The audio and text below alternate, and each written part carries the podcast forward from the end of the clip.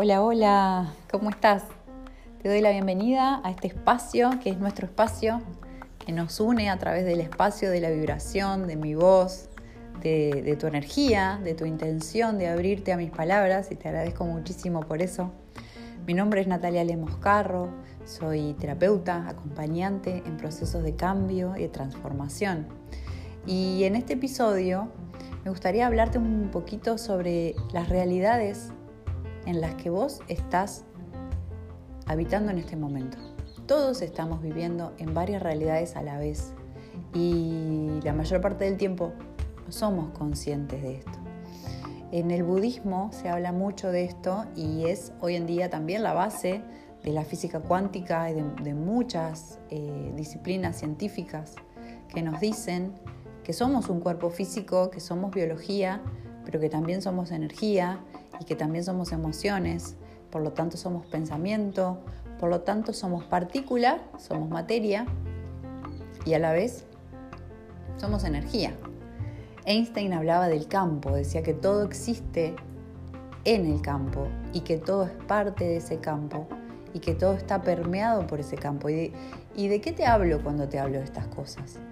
Te hablo de las realidades en las que vivimos.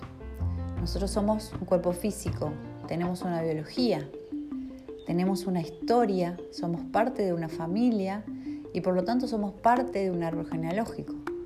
Tenemos memorias en nuestro ADN, tenemos memorias que están codificadas en forma de químicos em, y somos leales. Nuestra biología, nuestro ser que habita esta realidad es leal a nuestro árbol genealógico por eso repetimos patrones, por eso estudiamos el árbol genealógico. Yo una de las disciplinas que, con las que trabajo es con la psicogenealogía, que psicogenealogía viene eh, del griego, donde psico significa alma.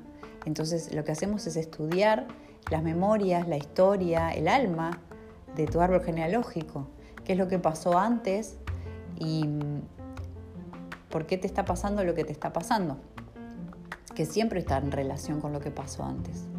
Ese árbol genealógico busca sanarse a través de las personas que van naciendo, eh, por eso hablamos de dobles en el árbol, em, porque hay personas dentro de, de nuestra familia con las cuales tenemos una unión diferente, porque el árbol genealógico decidió que nosotros sanáramos a una u otra persona estemos más conectados con esas vivencias y por lo tanto podemos trabajar el árbol genealógico desde ahí porque muchas de las cosas que nos pasan tienen su semilla y tienen su origen en lo que le pasó a la abuela, al abuelo, a los bisabuelos, a papá, a mamá, a la época en la que nosotros estábamos en la panza.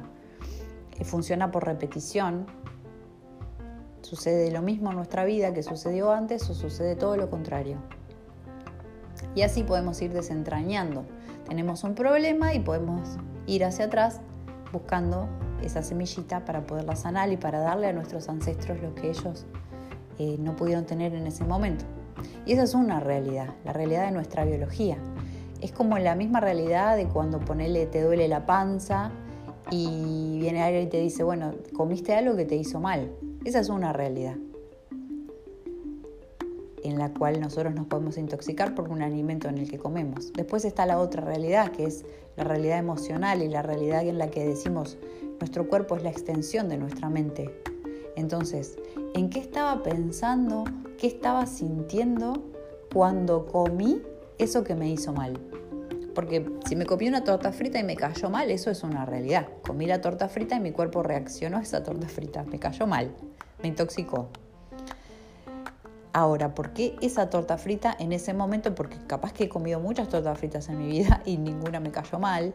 Em, Tal vez ese mismo día o otros días he comido cosas más pesadas y no me pasó nada. Entonces, ¿por qué esa torta frita y en ese momento? Eso es otra realidad. ¿En qué estaba pensando cuando comí la torta frita? ¿Cómo me estaba sintiendo cuando comí esa torta frita? ¿Con quién comí esa torta frita? ¿En dónde estaba? Todo eso condiciona el hecho de la torta frita. Y esas son dos realidades que están cohabitando. La realidad de comer la torta frita y la realidad emocional que sostiene la digestión de la torta frita. Y después hay otra realidad, que es la realidad en la cual no estoy comiendo la torta frita y ni siquiera tengo un cuerpo. Esa es nuestra realidad energética. que también es nuestra parte sabia. Es el maestro interior que está jugando a tener un cuerpo y está jugando a comer una torta frita. Y está jugando a nacer en una familia y está jugando a que tiene una historia familiar. Las dos realidades en las que estamos cohabitando son esas. En una soy hija de, madre de, hermana de, tengo este trabajo, tengo este nombre.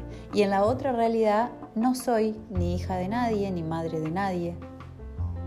No tengo un cuerpo.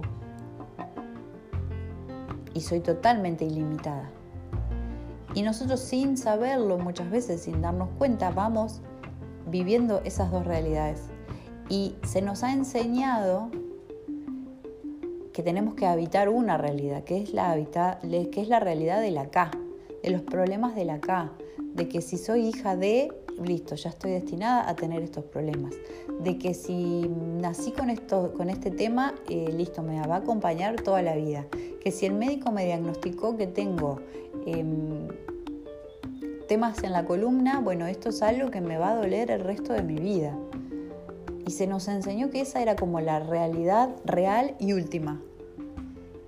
Y que no se puede modificar y que es así. Por eso se habla de enfermedades crónicas. Te diagnostican algo y listo, ya estás. Tenés esa enfermedad toda la vida, tenés que tomar esta pastillita toda la vida porque tu cuerpo ya decidió que vas a tener esta enfermedad para siempre. Y estamos aprendiendo a conectar con la otra realidad. En esa realidad tu cuerpo se puede moldear a cada instante, porque tu cuerpo responde a vos. Responde a tus creencias, responde a tus emociones, responde a lo que se necesita para ese momento. Por eso hay diferentes tipos de autos. Hay autos para calle, hay autos para, para velocidad, hay autos para andar en la montaña. Porque. Porque se sabe que para cada circunstancia, para cada tipo de, de camino, es mejor un tipo de auto específico. Y el cuerpo se va manejando de esta manera. ¿Qué situación estás pasando hoy? Bueno, hoy necesito convertirme en una 4x4. Hoy necesito ser una Ferrari. El cuerpo responde así. Está comprobado hoy científicamente que el cuerpo responde a lo que la persona necesita. Va cambiando su morfología, va cambiando su estructura, va cambiando. Los órganos cambian, los tejidos cambian, así como va cambiando la persona. Tenemos la capacidad de sanar todo, absolutamente todo, porque la sanación no está en el cuerpo, la sanación está en la otra realidad, en entender que estamos acá por un fin que es mucho más profundo, mucho más grande, mucho más ilimitado de lo que nosotros creemos. En esa otra realidad somos un vacío creador constante. Y ese vacío es alegre y es divertido y le encanta crear y le encanta poder unir las realidades. Yo hace muchos años me dijeron creo que era en el oráculo maya o algo así, eh, que como que uno de mis nombres era enlazadora de mundos. Y en ese momento no lo entendí. Eh, lo tomé más por el lado de, bueno, tengo que saltar por ver otras realidades, tener eh, clarivisión, clariaudiencia, y no, en realidad tiene mucho que ver con esto, con poder convivir con las realidades, la realidad de este mundo y la realidad de la luz que sostiene todo lo que existe. Todos, todos venimos de esa luz. Cuanto más podemos conectarnos con esa capacidad ilimitada, con ese vacío creador, con esa energía que todo lo sostiene, en la cábala se habla del mundo del 99% y del 1%. El mundo que nosotros vemos, que tocamos, la silla en la que estás sentada, sentado, el sillón, eh, los auriculares que tenés puesto o el celular que tenés en la mano, eso pertenece al 1% de lo que existe. El 99% no lo vemos, el 99% es la realidad que sostiene esta realidad. Es la misma realidad que sostiene tu cuerpo. ¿Cómo puedes hacer hoy para conectarte con esa realidad, con esa liviandad, con ese disfrute? Tiene mucho que ver con el merecimiento, que te dijeron cuando eras chico, cuando eras chica, que tenías que sacrificarte, que la vida era difícil, que había que luchar, que todo era sacrificio. A muy pocos de nosotros nos dijeron que, había, que habíamos venido para disfrutar, para pasarla bien, que la vida respondía a nosotros, que somos creadores constantes, que nuestra vida es como una película. ¿Qué quieres ver en esa película? Se te pregunta todo el tiempo. ¿Qué quieres ver en tu película? ¿Cuánto hace que no pensás en lo que deseas? Porque estás ahogado o estás ahogada en los problemas del día a día. En los problemas de plata, de salud, de familia, de relaciones. ¿Cuánto hace que no te tomas un segundo para desear? ¿Qué deseas? Una pregunta que le hago mucho a las personas que vienen a las sesiones es, porque la mayoría me dicen, mira, en realidad no sé por dónde empezar cuando les pregunto. Bueno, si yo te doy una varita mágica, ¿qué harías? ¿Qué harías? Hay gente que demora en contestar, hay gente que me dice no sé, porque estamos olvidados. En un punto nos olvidamos de desear, nos olvidamos de, soñar, nos olvidamos de imaginar,